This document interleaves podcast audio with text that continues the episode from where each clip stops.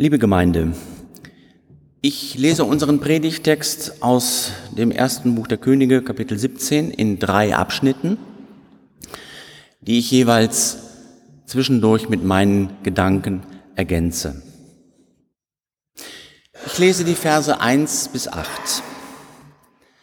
Und es sprach Elia, der Tischbieter aus Tischbe in Gilead zu Ahab, so war der Herr, der Gott Israels lebt, vor dem ich stehe. Es soll diese Tage weder Tau noch Regen kommen. Ich sage es denn.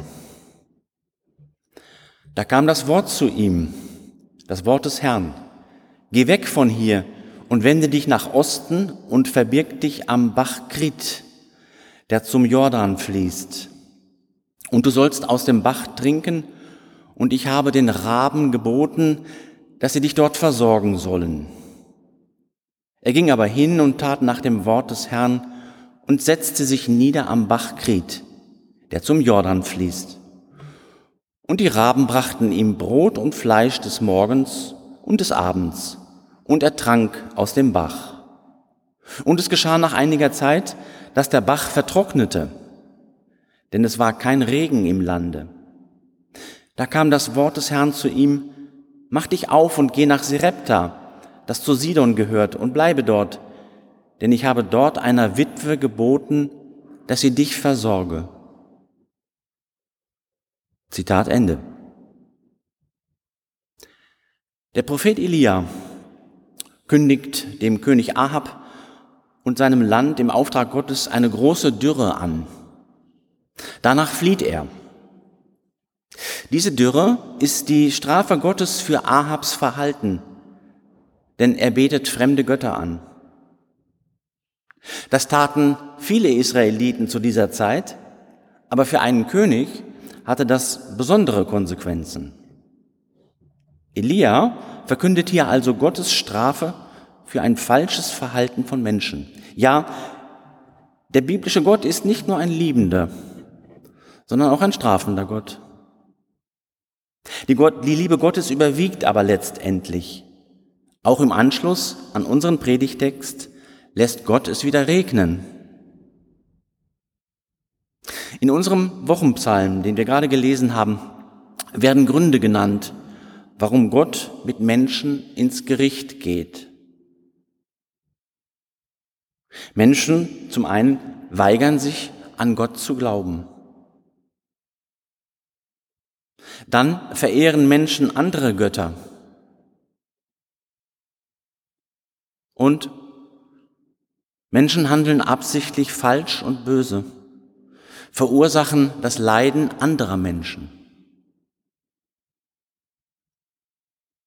Diese Gründe sind für Gott ausreichend genug,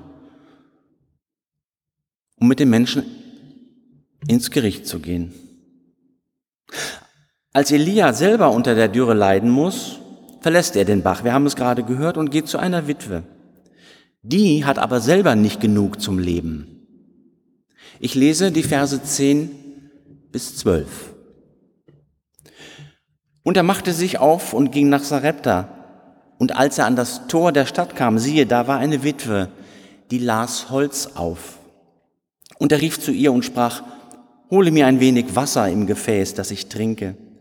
Und als sie hinging zu holen, rief er ihr nach und sprach, bringe mir auch einen Bissen Brot mit. Sie sprach, so wahr der Herr dein Gott lebt, ich habe nichts Gebackenes, nur eine Handvoll Mehl im Topf und ein wenig Öl im Krug. Und siehe, ich habe einen Scheit Holz oder zwei aufgelesen und gehe heim und will's mir und meinem Sohn zubereiten, dass wir essen und sterben. Zitat Ende. Menschen geraten in Not. Die Bibel ist voll von solchen Geschichten, der Not und des Leidens.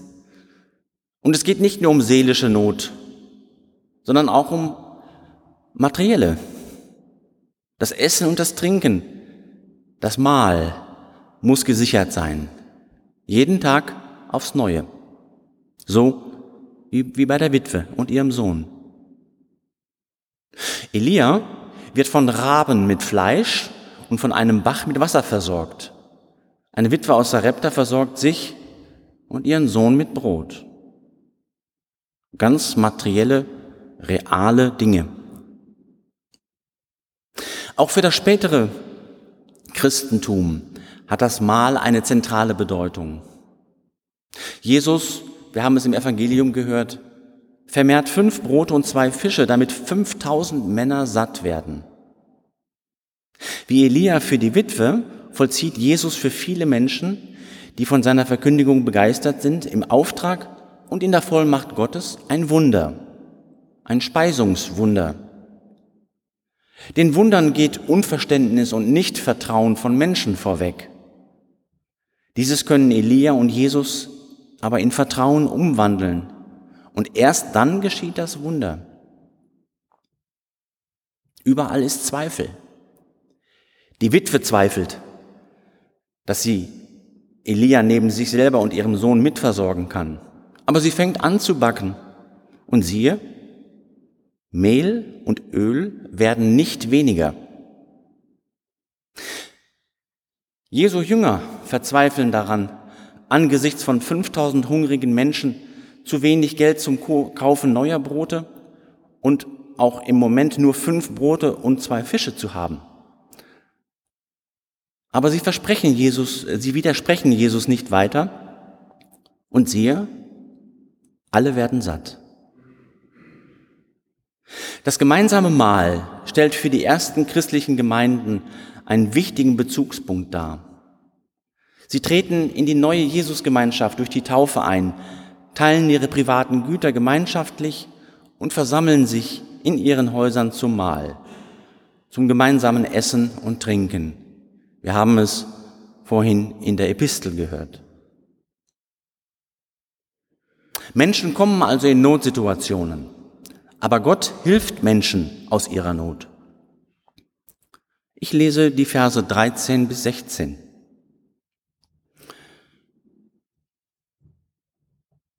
Elia sprach zu ihr, zur Witwe, Fürchte dich nicht, geh hin und mach's, wie du es gesagt hast. Doch mache zuerst mir etwas Gebackenes davon und bring's mir heraus. Dir aber und deinem Sohn sollst du danach auch etwas backen. Denn so spricht der Herr, der Gott Israel, das Mehl im Topf soll nicht verzehrt werden und dem Ölkrug soll nichts mangeln bis auf den Tag, an dem der Herr regnen lassen wird auf Erden. Sie ging hin und tat, wie Elias gesagt hat. Er aß und sie auch und ihr Sohn Tag um Tag. Das Mehl im Topf wurde nicht verzehrt und dem Ölkrug mangelte nichts nach dem Wort des Herrn, das er geredet hatte durch Elia. Zitat Ende. Der Prophet Elia vollzieht im Auftrag und in der Vollmacht Gottes ein Wunder. Das Mehl im Topf und das Öl werden nicht weniger. Sie werden aber nicht auf natürliche Weise aufgefüllt, denn das ist gar nicht möglich, weil der Weizen verdorrt und die Olivenbäume verdorren. Es regnet ja nicht. Dem Zweifel der Witwe folgt ihr Vertrauen und dann folgt das Wunder.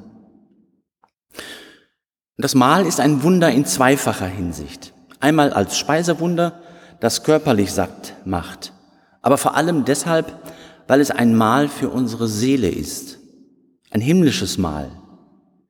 In ihm finden wir zu Gott. Dieser Glaube an Gott ist das wahre Brot vom Himmel. Nach ihm verlangen wir, nachdem wir körperlich satt sind. Jesus bezeichnet sich ja selber als Brot des Lebens. Deshalb kann man auch sagen, die Male in unserem Leben nehmen das himmlische Mahl vorweg. So wie Gott Jesus in die Welt schickt, um den Menschen seine neue Welt, das Reich Gottes zu zeigen.